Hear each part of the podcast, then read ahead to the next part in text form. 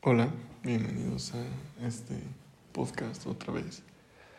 La verdad es que ya había pasado un tiempo desde que no hacía algo y, me puse a leer. Me, entró un sentimiento donde supe que tenía que, regresar a esto y, y no dejarlo así. Dedicarme un poquito más, aunque no fuera siempre, pero dedicarme a escribir, a hacer lo que me gusta. Y justo es el tema que vamos a tratar hoy. El miedo esconde los talentos. No estoy diciendo que soy el más talentoso en esto, pero creo, creo saber que tengo un talento para escribir y para hablar y para tener un impacto en las personas. Y si puedo hacer eso, si puedo ayudar a alguien más de una forma, es lo que, es lo que voy a buscar hacer. Y, tengo unos cambios que quiero hacer, que, que espero poder lograrlos. Entre ellos es que dure un poquito menos el podcast y, que lo pueda escribir en una hoja para que sea concreto, sin muchas vueltas. Y bueno, vamos a, vamos a iniciar. En la iglesia a la que yo pertenezco eh, hay una parábola que, que me gusta mucho y es la parábola de los talentos. Y y la parábola trata sobre un jefe, vamos a decirle un jefe, y tres siervos. Entonces el jefe reparte a un siervo cinco, reparte a un siervo dos y reparte a un siervo uno. Bueno, ¿qué repartió? Voy a, voy a darles tres opciones. La primera, como dice el nombre de la parábola, es el talento. Repartió cinco talentos, dos talentos y un talento que es la que me gustaría que ocuparan. Repartió cinco monedas, repartió dos monedas, repartió una moneda. O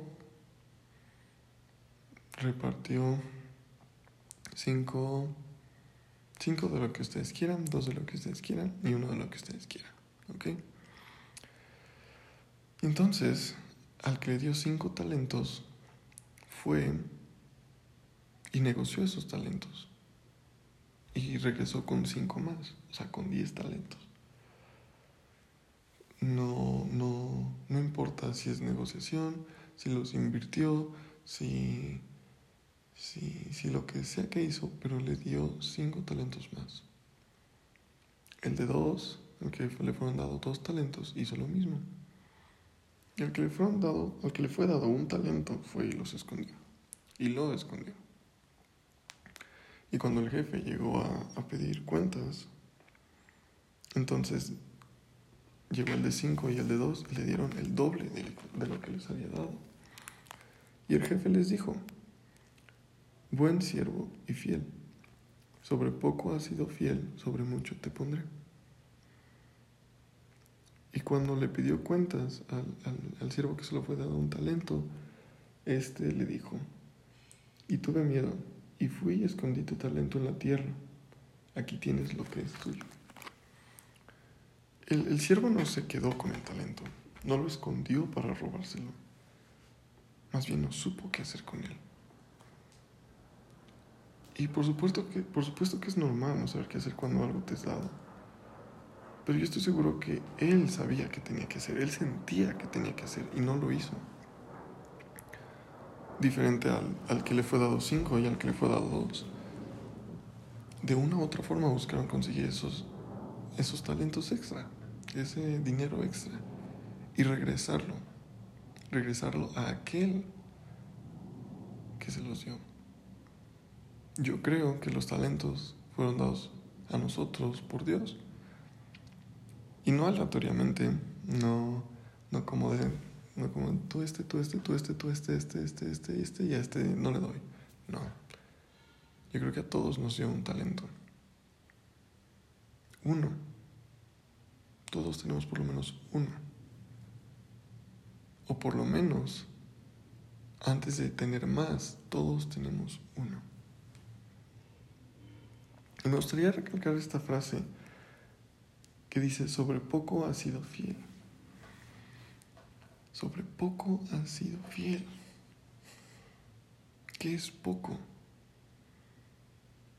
Bueno, poco es la confianza en tres cosas, no más, tres cosas. En lo que Dios te dio, es decir, el talento, en ti, en tu mente, en tu cuerpo, en tu corazón, y lo que puedes hacer, lo que tu espíritu te dice que puedes hacer, lo que tu alma te dice que puedes hacer. Solo esas tres cosas necesitas para ser fiel. Y las voy a volver a repetir. Confiar en lo que Dios te dio, es decir, el talento. Confiar en ti, en tus pensamientos, en tus intenciones, en tus sentimientos. Y confiar en lo que puedes hacer. ¿Qué tanto puede llegar a dar tu cuerpo? ¿Qué tanto puede llegar a dar tu mente? Tu capacidad de ser paciente, de aguantar, de soportar burlas. Eso es lo que tú debes de confiar, en lo que debes de ser fiel. Y después viene una frase que me gusta un poco más. Sobre mucho te pondré. Y en esta parábola después dice, entra en el gozo de tu Señor. Justo después de esta frase dice, entra en el gozo de tu Señor. A esos siervos que hicieron más, entraron en ese gozo del que habla aquí poniéndolo en un tiempo temporal en esta tierra. ¿Qué es eso sobre lo que vamos a ponernos? Sobre lo que nos va a poner. Y bueno, son aquellas recompensas que recibimos por hacerlo. ¿Cuáles son las recompensas de un basquetbolista por entrenar diario? Pero no creo que sea no lograr sus metas las recompensas por hacerlo diario va a ser que en un partido importante meta una canasta importante porque tira tiros importantes en el entrenamiento y alguien lo va a ver y alguien le va a gustar. Y así es esto.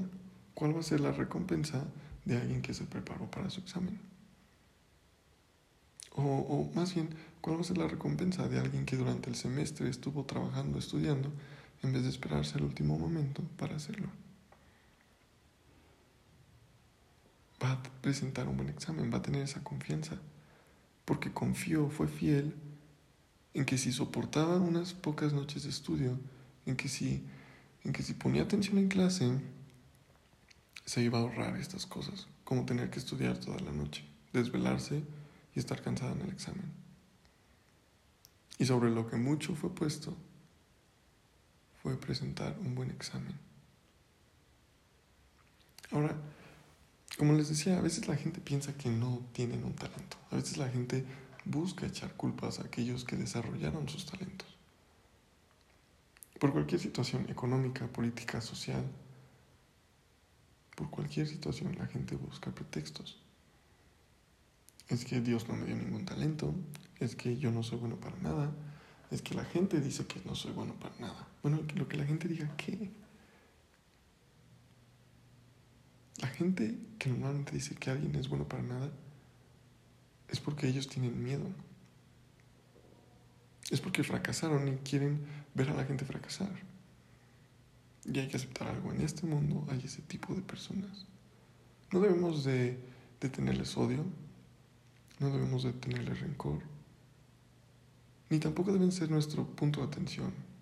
No deben de ser el motivo por el cual hacemos. El motivo debe ser nosotros. El motivo debemos, debe ser inspirar a más personas.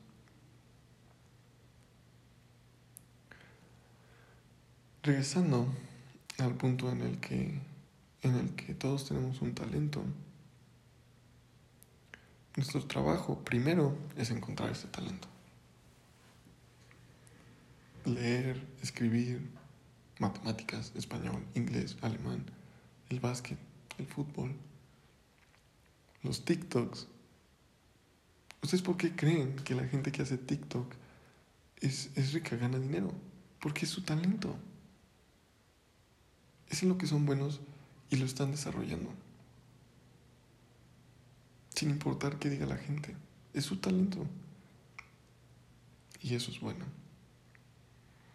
Y después descubrir cuál es nuestro trabajo, cuál es nuestro talento, perdón, lo que sigue es sacar el cuadrado de ese talento. Entonces, si tienes un talento, ahora saca el cuadrado. Y a ese talento, a ese resultado, saca el cuadrado. Ya es el cuadrado, ya es el cuadrado, y el cuadrado, y el cuadrado. no estoy diciendo que tu enfoque debe de ser siempre, ya gané un talento y ahora tengo que ir por dos, y ahora tengo que ir por cuatro, y ahora tengo que ir por ocho, y ahora tengo que ir por dieciséis. No, no se trata de eso, es un proceso. Pero no debes conformarte, es a lo que voy. No porque tienes uno quiere decir que ya es todo. Si tu talento es ser bueno en básquet, ¿qué puedes hacer? Ok, tal vez como lo hace LeBron, abrir una escuela para niños que no tienen. Eso es un talento. Sí, es una acción de caridad, pero viene a base de un talento, que se desarrolló de un talento. Y, hay que tener claro esto. Cualquiera puede hacer un 2 al cuadrado. Muchos pueden hacer un 4 al cuadrado. Algunos pueden hacer 16 al cuadrado y muy pocos pueden hacer 256 al cuadrado. Nosotros debemos enfocarnos en ser de este grupo selecto de personas. De, de poder, de poder hacer más con poco. No estoy diciendo 256 al cubo o a la quinta potencia o a la décima, estoy diciendo al cuadrado. Estoy diciendo 2 al cuadrado. Empieza por algo fácil. Un talento, haz solo otro. Y hazlo otro y otro y otro y otro. A veces se nos olvida que lo fundamental, que lo más fácil, por algo es lo más fácil porque es lo que mejor da resultados, es lo que mejor, es lo que más nos va a dar cosas.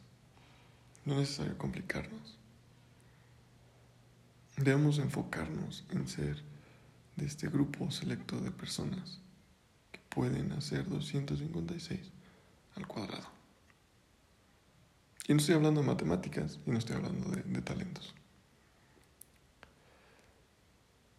Ahora piensen en alguien a quien admiren. No sé, un empresario, una maestra, un amigo, su hermano, su mamá, quien sea. Piensen en alguien que admiren. Y, y, pregúntense, ¿qué me hace falta para ser como él? Y tómense un tiempo para anotarlo. Voy a contar cinco segundos para que vayan por un lápiz y una libretita. Ok. Anótenlo. ¿Qué te hace falta para ser como Bill Gates? ¿Qué te hace falta para ser como Elon Musk? ¿Qué te hace falta para ser como Gandhi? ¿Qué te hace falta para ser como, como el? ¿Qué te hace falta para ser como esas personas? ¿Te hace falta dedicarte a estudiar? ¿Te hace falta ser más paciente? ¿Te hace falta entrenar? ¿Qué te hace falta? Anótenlo, léanlo y repásenlo. La experiencia me ha enseñado que uno puede anotar y uno puede escribir, pero cuando uno no repasa lo que escribe, cuando uno no lee lo que escribe, entonces deja de tener significado, deja de tener importancia. Claro que hay cosas que nos impactan y esas son las que recordamos. Pero no porque algo no nos impacte o no lo recordemos significa que deja de ser importante. Debemos describir y repasar esas cosas que escribimos. Porque cuando uno repasa, deja de olvidar. Cuando uno lee un libro, no solamente lo pone en un librero ya. Cuando lees un libro, subrayas o escribes lo que ese libro te impactó y lo vuelves a leer en el día, a mediodía, en la noche, sacas tu libretita y dices, ay, wow, subrayé esto, escribí esto. Y entonces estás repasando algo que es importante o que en un momento lo fue. Y aunque no lo sepas, y aunque no lo creas, hacerlo es como es como buscar respuestas Cuando tú empiezas a leer algo que subrayaste o algo que escribiste, sea el problema que sea, vas a encontrar la respuesta ahí. Porque por algo te impactó. Entonces, anoten qué les hace falta para ser como esa persona. Sean una cosa, sean 10 cosas, 20 cosas, 100 cosas, lo que sea, anótenlo. Y empiecen a trabajar. Empiecen a trabajar en hacerlo. Y es que a veces suena fácil nada más decir, empieza a trabajar, hazlo, levántate a las 5 de la mañana, duérmete a las 2 de la noche, 12, perdón. Lee diario, bañate diario, estudia diario, pon atención en todas tus clases durante 8 horas. Es humano no poder hacer esas cosas. Y está bien no lograrlas. Aquí el punto es cuántas puedes hacer más. ¿Cuánto puedes aguantar haciéndolas todas? Da miedo iniciar y es, y es el punto al que voy. Y es que cuando uno tiene miedo, no hace nada. Como decía en el, en el podcast pasado, el miedo paraliza. Y eso lo aprendí de mi hermana. Y de mi mamá. Mi mamá es una persona muy miedosa. Pero ella, a ella el miedo no la paraliza. Ella cuando ve que alguien, o cuando más bien siente que alguien la está siguiendo, ella actúa y se mueve y busca ayuda. No la paraliza, busca cómo solucionarlo. Diferente de tal vez mi hermana, que cuando una situación no sale como ella quisiera, entonces deja de hacer, deja de actuar, deja de pensar, echa culpas. No, no es que tenga nada en contra de mi hermana, pero son características que vemos en personas. Y la gente lo va superando. Pero es normal este miedo. Y este miedo te lleva a la siguiente parte, que es esconder los talentos. Y, pongo el mismo ejemplo, mi mamá tiene ese talento, ¿no? De, de ser muy, muy viva, de, de, actuar rápido y de hacer. Mi hermana tiene muchos talentos. Mi hermana tiene un talento de cuando algo no sale bien, cómo resolverlo, busca cómo resolverlo. Pero ese miedo, ese miedo que siente, al creer o al pensar que lo que va a hacer le puede salir mal, la deja sin pensar. Le quita ese talento. Pero nadie se lo quitó, ella solita. Ella, en cuanto algo le sale mal, podría luego, luego actuar y decir, ya sé qué voy a hacer. Pero no, se paraliza un rato y después de uno o dos días, entonces entra en razón y hace. Pero le tomó dos días quitarse el miedo. Y es normal, porque al final lo hizo. Pero se dan cuenta cómo el miedo paraliza. ¿Qué pasaría si no tuvieras tiempo? Si no tuvieras esos dos días. Si alguien se estuviera muriendo frente a ti. ¿Qué harías? Como decía antes, es normal paralizarse. Es normal sentir que no puedes. Y la diferencia entre alguien que logra algo en la vida, que logra lo que quiere, y alguien que no, fue porque este, este que logró algo, se dijo a sí mismo, porque yo no? ¿Por qué yo no podría hacer esto? ¿Por qué yo no puedo ser multimillonario? ¿Por qué yo no puedo llegar a ser un cirujano grande? ¿Por qué yo no puedo jugar en la NBA? ¿Por qué yo no puedo entrar a la selección? ¿Por qué yo no? Una pregunta tan fácil. ¿Por qué yo no? Y no solamente se lo preguntó, sino empezó a hacer cosas. Empezó a, a, levantarse temprano, aunque a veces le costara, aunque a veces no se levantara temprano. Empezó a dormirse más tarde, trabajando. Empezó a estudiar, empezó a leer, empezó a dedicarse al deporte. Empezó, empezó. No se quedó en la pregunta, sino empezó. Pero no, no, no deben de pensar que, que por empezar ya está garantizado. Cualquier persona empieza. ¿Cuántas pueden terminarlo? ¿Cuántas pueden terminar algo que empezaron? O ser constantes en aquello. Hace unas semanas agarré unas hojitas y me puse a escribir entrenamientos que iba a hacer. ¿Saben cuánto me duró la semana? Estuve dos semanas sin hacer nada. Nada en cuanto al básquet, por lo menos. No entrené eso que me propuse hacer. Pero como les digo, es humano. Y es que el miedo no se va jamás. Ni se irá jamás. No debemos esperar que se vaya. A veces, en ocasiones, es más fácil superar el miedo. Tal vez tienes que salir de tu casa porque mm, tu mamá está afuera esperándote para que subas las, las cosas que compró y te da miedo bajar porque piensas que hay monstruo. Pero tu mamá te está esperando, entonces rápido dices, pues me echo un brinco, corro y salgo. Superas el miedo rápido. A veces es un poco más difícil. A veces es un poco más difícil superar el miedo.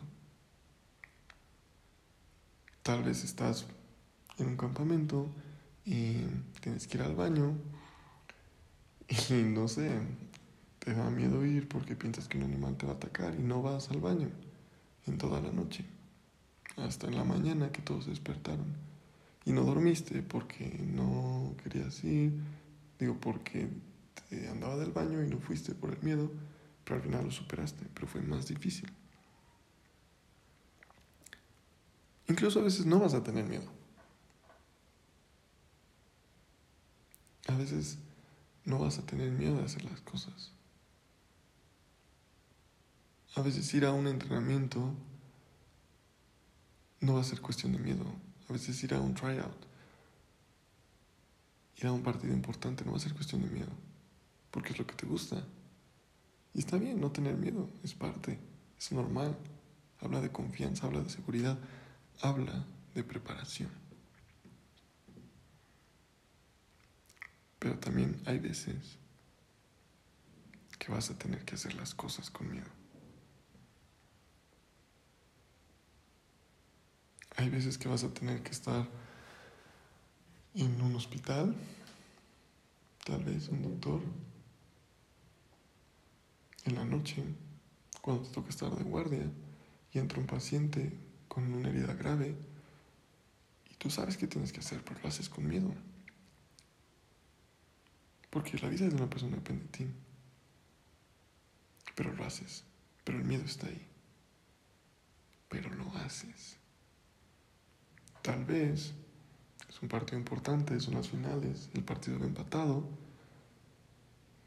Y, el coach marcó que fuera un pase, no sé, un pase para touchdown.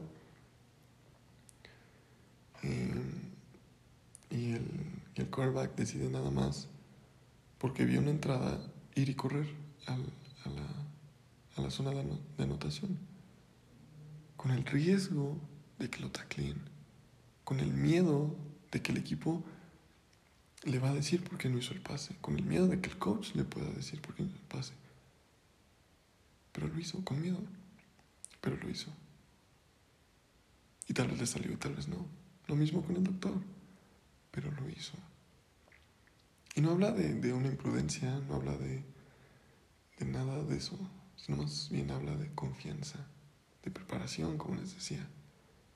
Uno no hace las cosas nada porque si uno siente que las puede hacer. Es, es ese el sentimiento que uno tiene cuando hace las cosas con miedo. Porque se preparó, porque sabe que es capaz. Porque confía, porque es fiel en lo que Dios le dio. Confía en Él confía en lo que puede hacer. Ahora, cuando digo haz las cosas, aunque sea con miedo, se puede malinterpretar. Digo, yo sé que la gente no lo haría, pero aún así es importante recalcar que hagas cosas buenas, hagas cosas que te hagan mejor, que te hagan alguien que la gente se quiera juntar, que la gente vea como un ejemplo. No necesariamente tienes que estar lleno de amigos, pero que cuando la gente te vea diga, él, él lo conozco por esto y que te conozcan por algo que quieras que te conozcan. Yo estoy orgulloso de que cuando se refieren a mí en la escuela dicen, él es el que juega básquet. Y entonces todo el mundo me reconoce. Pero no juego básquet por eso, juego básquet porque me gusta. Y ese reconocimiento es parte de las consecuencias, es un talento. Y ahora, ese conocimiento que tiene la gente de mí, que no son muchas, y tal vez no soy la persona más perfecta ni la más agradable de estar, pero ese conocimiento que la gente tiene de mí me ha hecho hacer cosas buenas. Porque la gente espera cosas de mí. Aunque yo no les debo nada, ellos esperan cosas de mí. Intento mejorar para que ellas puedan mejorar. Sin la intención de ser el, más bueno, porque yo sé que no soy la persona más buena de este mundo. Pero si puedo ayudar a alguien a ser mejor, si puedo ser la inspiración de alguien, ¿por qué no serlo? Y es lo mismo que yo les digo a ustedes, si pueden inspirar a alguien, ¿por qué no hacerlo? Yo tengo una amiga, Majo, que dibuja muy bien. Es alguien que dibuja muy bien y me gusta mucho cómo dibuja. Y yo soy una persona muy fea para dibujar. Descuidada, no le pongo colores. Sin embargo, la primera vez que yo vi cómo coloreaba Majo, dije como, wow, yo quiero colorear así. Y a la fecha de hoy no puedo colorear así, ni nunca creo poder. Porque no es algo a lo que me enfoque. Sin embargo, Majo, sin saberlo, me inspiró. Porque ella decidió desarrollar ese talento. No porque ella iba a inspirar a alguien, pero porque ella le gustaba. Y al final, yo creo que junto con otros amigos, terminó inspirándome a mí. Ahora, cada que pienso que voy a dibujar, intento hacerlo de la forma más finita posible. Aunque no soy el mejor, ni me salen bien, pero intento hacerlo bien. Intento pensar en cómo lo haría mejor. Intento pensar qué haría.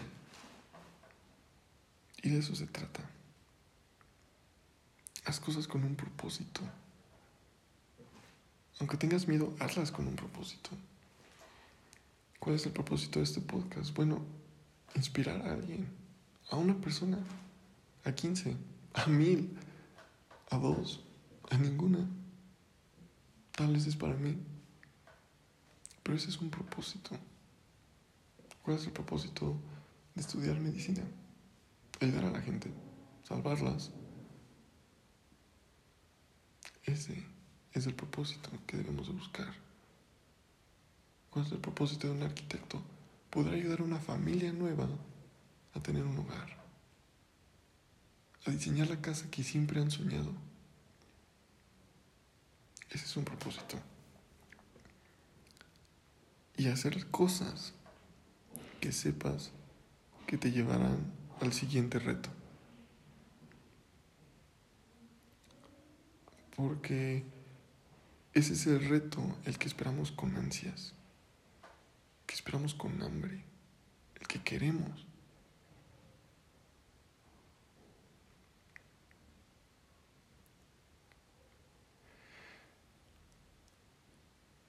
Nosotros sabemos que cuando pasamos una prueba va a venir una, tal vez inmediatamente, tal vez un poco después, pero va a venir una prueba. Esa prueba la tenemos que esperar, la tenemos que querer, la tenemos que buscar. No la podemos adelantar, pero sí la tenemos que esperar. Tenemos que estar buscando y preparándonos para cuando llegue. Eso no solo nos hará buenos para cuando la prueba llegue, sino que nos quitará el miedo. Porque esa preparación, esas ganas de superar, es lo que nos hace grandes. Es lo que hizo grande a Steve Jobs. Es lo que hizo grande a Walt Disney. Es lo que hizo grande a, Elon Musk, a Stephen Curry, a LeBron James, al Chicharito, amé mucho a, a, la primer ministra de Alemania. Ese reto, ese reto de querer más cosas, de querer superarse.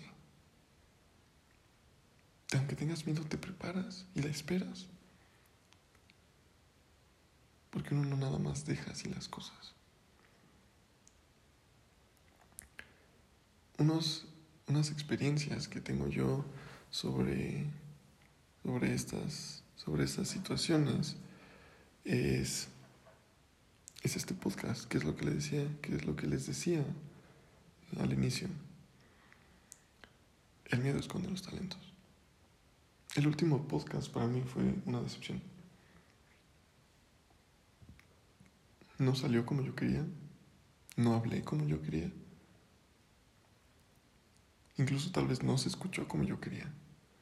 Y me dio miedo. Me dio miedo. Lo dejé porque me dio miedo seguir. Porque dije, ¿por qué seguir si me está saliendo mal? ¿Por qué intentar? Y otro ejemplo que tengo, que me gusta mucho, es que mi tío es cirujano y él me ha invitado a, unas cirugías. Y yo puedo aprender y aprender y observar y ayudar a los doctores a, hacer la cirugía. Entonces, la primera cirugía a la que fui, la primera, un doctor que se llama Franklin, me dijo, te voy a enseñar a suturar.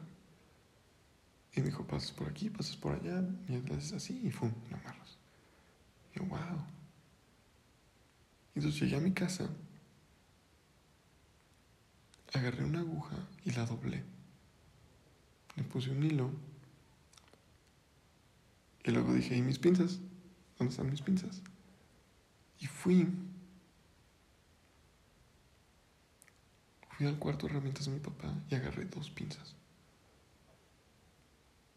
Y con eso hice mi primera sutura en un plátano.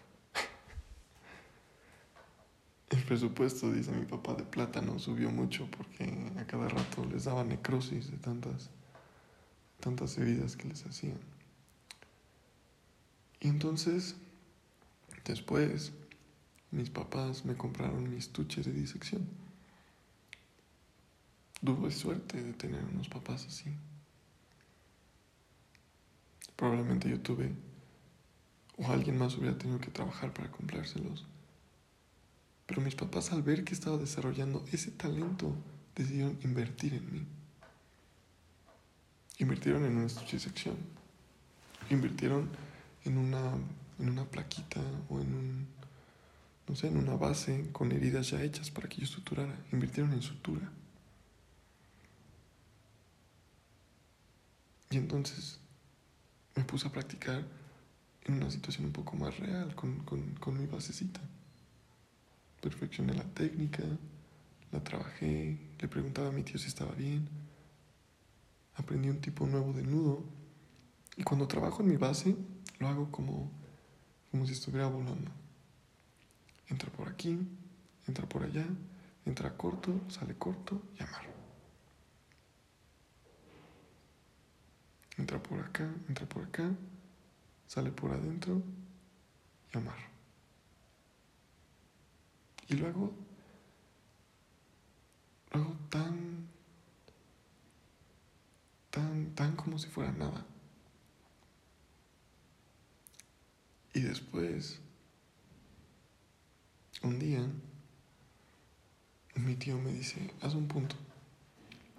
Y me da las pinzas y yo me pongo a temblar.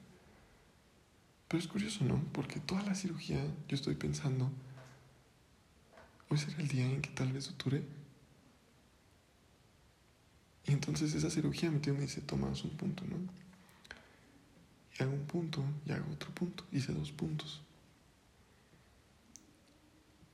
Y cuando acabé de hacer los dos puntos, mi tío me dijo, no, y los cortó. Y, no, no me sentí mal, no me sentí ofendido. Pero la razón por la que me salieron mal fue porque tenía miedo. Porque aunque yo sabía que había practicado, estaba muy nervioso, tuve miedo. Y el miedo me ganó. Mi mano me estaba temblando, entré mal, salí mal. En vez de estar en las nubes, estaba como en la calle de la privada, toda llena de tierras y piedras. Y además yo le dejé un pedacito de grasa al paciente de fuera, imagínense. Entonces mi tío los cortó y él los hizo. Y entonces pasaron varias cirugías, hasta esta última, que fui Y mi tío me preguntó, ¿cómo se hace este punto?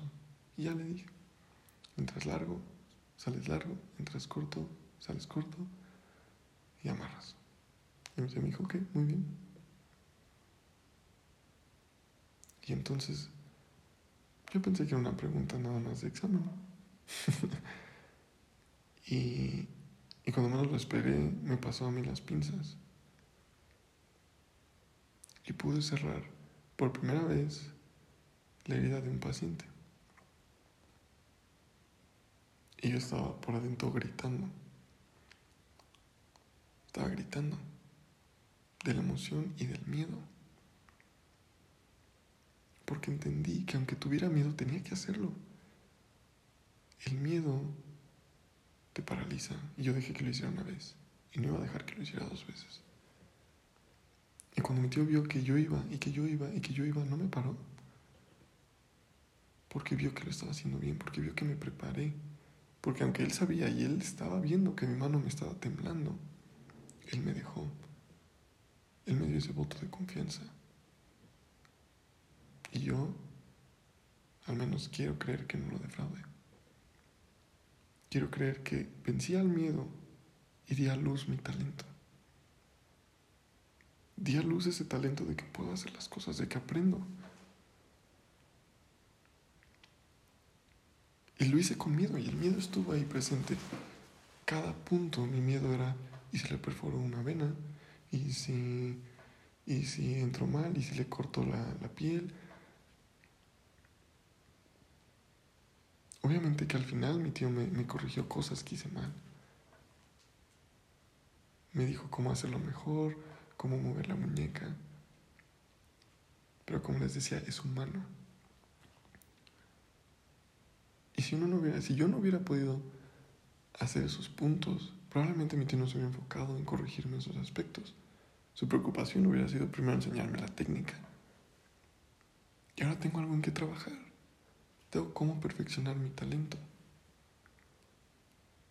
Eso es dejar al miedo atrás y dar a luz los talentos. Me gustaría terminar con una frase de, del libro El alquimista, que realmente yo les recomiendo comprar y leer. Este libro me lo regaló mi papá. Y, una frase que me gusta mucho que dice, el miedo a sufrir es peor que el propio sufrimiento. Ningún corazón jamás sufrió cuando fue en busca de sus sueños. El miedo a sufrir es peor que el propio sufrimiento. Tal vez en un momento no, pero después se van a preguntar, ¿por qué no lo hice? ¿Por qué no apliqué a esta universidad? ¿Por qué no le dije a él que me gustaba? ¿Por qué no le dije a mis papás que, que me sentía mal emocionalmente? ¿Por qué no hice esas cinco lagartijas extra?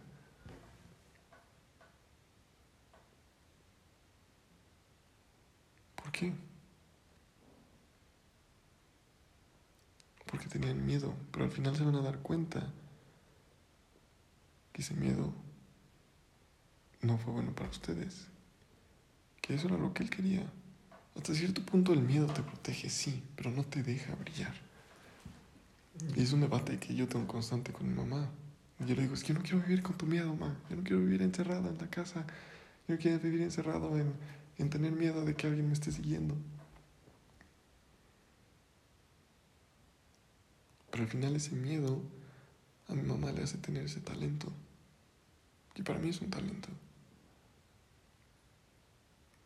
Que mi mamá haga oración y tal vez pida por, por mí, por mi hermana, por mi papá, por su familia porque tiene miedo de que algo pase y ese miedo lleva ese talento.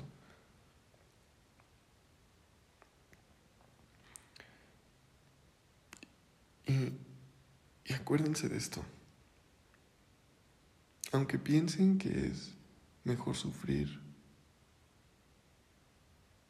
aunque sepan que van a sufrir si toman una decisión que tal vez saben que no deberían tomar, como dejar de perseguir un sueño, recuerden esto. Ningún corazón jamás sufrió cuando fue en busca de sus sueños. Porque para Él no son fracasos, son aprendizajes. Debemos dejar de ver los fracasos como fracasos y darles un nuevo nombre. No estoy diciendo que no fracasaste, estoy diciendo que aprendiste. Porque cuando vas y haces tu examen para la UNAM y tal vez no entras, no fracasaste, aprendiste. Aprendiste que tenías que prepararte más. ¿Y ahora qué sigue? Tal vez te tienes que esperar un año, ok, perdón. Pero esperar no significa que está perdido. Esperarte da tiempo de prepararte, ok. Mi caso. No me pude ir a Estados Unidos este verano. Pero adivinen qué. No estaba en la mejor forma para hacerlo. No estaba con la confianza, con el sentimiento para hacerlo. Y me tuve que esperar. Tengo que esperar un año y aún no sé si me voy a ir. Pero me estoy preparando. Estoy entrenando, estoy poniéndome fuerte, estoy estudiando. Y eso es lo que un fracaso, un aprendizaje te da. Oportunidades, paciencia, tiempo. Entonces, cuando hagan algo y se tengan que esperar hasta el siguiente año, un mes, dos meses, un día para volver a hacerlo, acuérdense que ese fracaso es algo que no van a volver a cometer. Porque un error es solo un error cuando se comete dos veces. Y cuando hagan algo que su corazón les dice y no sepan, no saben a dónde va a llevar,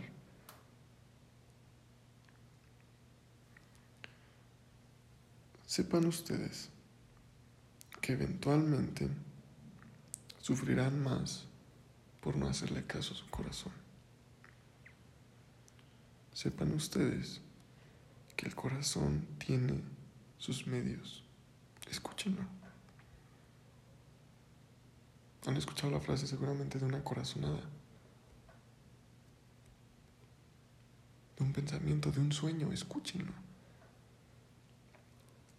A veces las cosas que el corazón quiere vienen en los sueños, vienen en un pensamiento, vienen en una persona. Aprendan a escucharlo, a sentirlo. Dense su oportunidad y sepan que lo que el corazón siente, la mente lo piensa y el cuerpo lo ejecuta.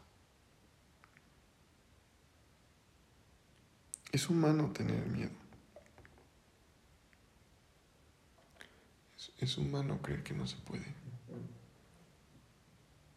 Mi papá conmigo siempre me comparte esa, esa frase no recuerdo en qué escritura está, pero igual se menciona en, una de las escrituras, donde, donde dice algo así. No obstante, seguí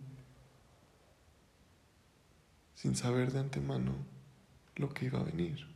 La verdad es que no sé cómo iba, pero algo así. Sin saber de antemano lo que iba a venir.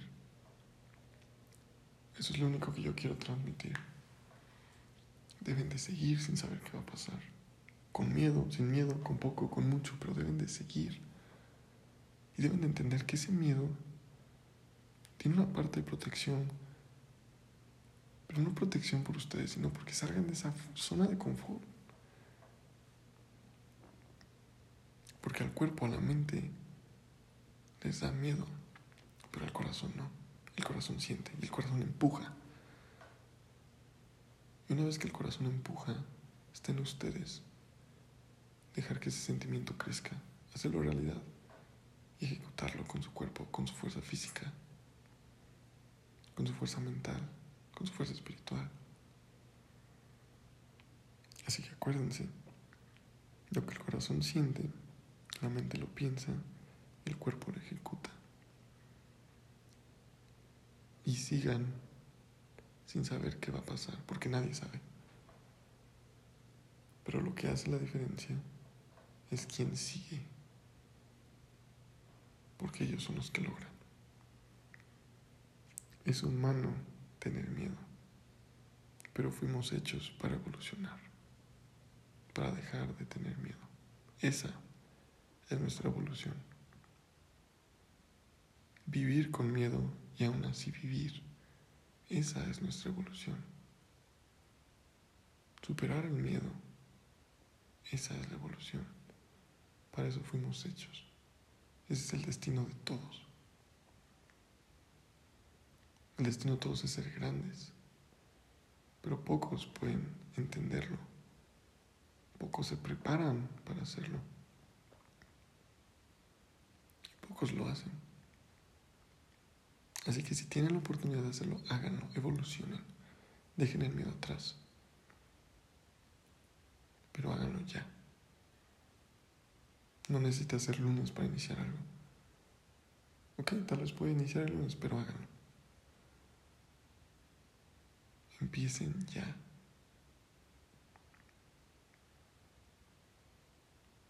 Porque si no lo hacen, entonces ese talento, que como termina la parábola, ese talento que ustedes perdieron va a ser dado al que más hizo. No, van a ir ustedes y se los van a quitar. Simplemente esa persona, por algún medio, va a recibir esa inspiración, ese talento. Y ustedes lo van a perder. No dejen perder sus talentos, multiplíquenlos. Hagan cosas con propósito, hagan cosas para ustedes. Y entonces cuando ustedes entiendan que el miedo no esconde los talentos, sino que el miedo da a luz los talentos de las personas fuertes. Sean esas personas. Y bueno, eh, este es el podcast de, de hoy. Dije que iba a ser más corto, pero también les dije que tal vez no. Entonces, Espero, les haya gustado, espero les haya servido. Y, y sobre todo que puedan, que puedan aprender algo, que podamos aprender. Y que puedan ser mejores personas. Esa, es mi, esa es mi intención, que no quiero decir, mi intención no es que me reconozcan, mi intención es poder yo compartir lo que me hace quien me hace para alguien más, para que esa persona entienda que puede. Y si tú escuchando esto sientes que puedes o sentías que no podías, espero este podcast, este capítulo te haya ayudado para que puedas. Bueno, aún tengo que buscar cómo cerrar porque me gusta mucho darle vueltas a las cosas. Pero espero este podcast les haya servido, les haya gustado, hayan aprendido. Y espero pronto volver a estar aquí hablando con ustedes en un podcast nuevo. Tengo que buscar en serio cómo cerrar. Y les deseo una buena noche, eh, una buena mañana o una buena tarde, un buen día, un buen año, un buen inicio de año, ¿por qué no? Y que puedan lograr las metas que se propongan. Que no tengan miedo. Sean fuertes y sean valientes. Aunque no parezca en serio, la vida recompensa a los fuertes y a los valientes. Les mando un abrazo, cuídense mucho, cuiden a sus familias. Y un shout out rápido a el podcast de mis amigos Pablo y Vilchis. Ya lo he mencionado, se llama Eat, Sleep and Watch Sports. Entonces vayan a escucharlo. Se vienen los playoffs. Bueno, ya están los playoffs de la NFL. Entonces vayan a ver. Y los quiero. Quien sea quien está escuchando esto, los quiero. Y un abrazo. Cuídense mucho, no salgan de sus casas. Bye.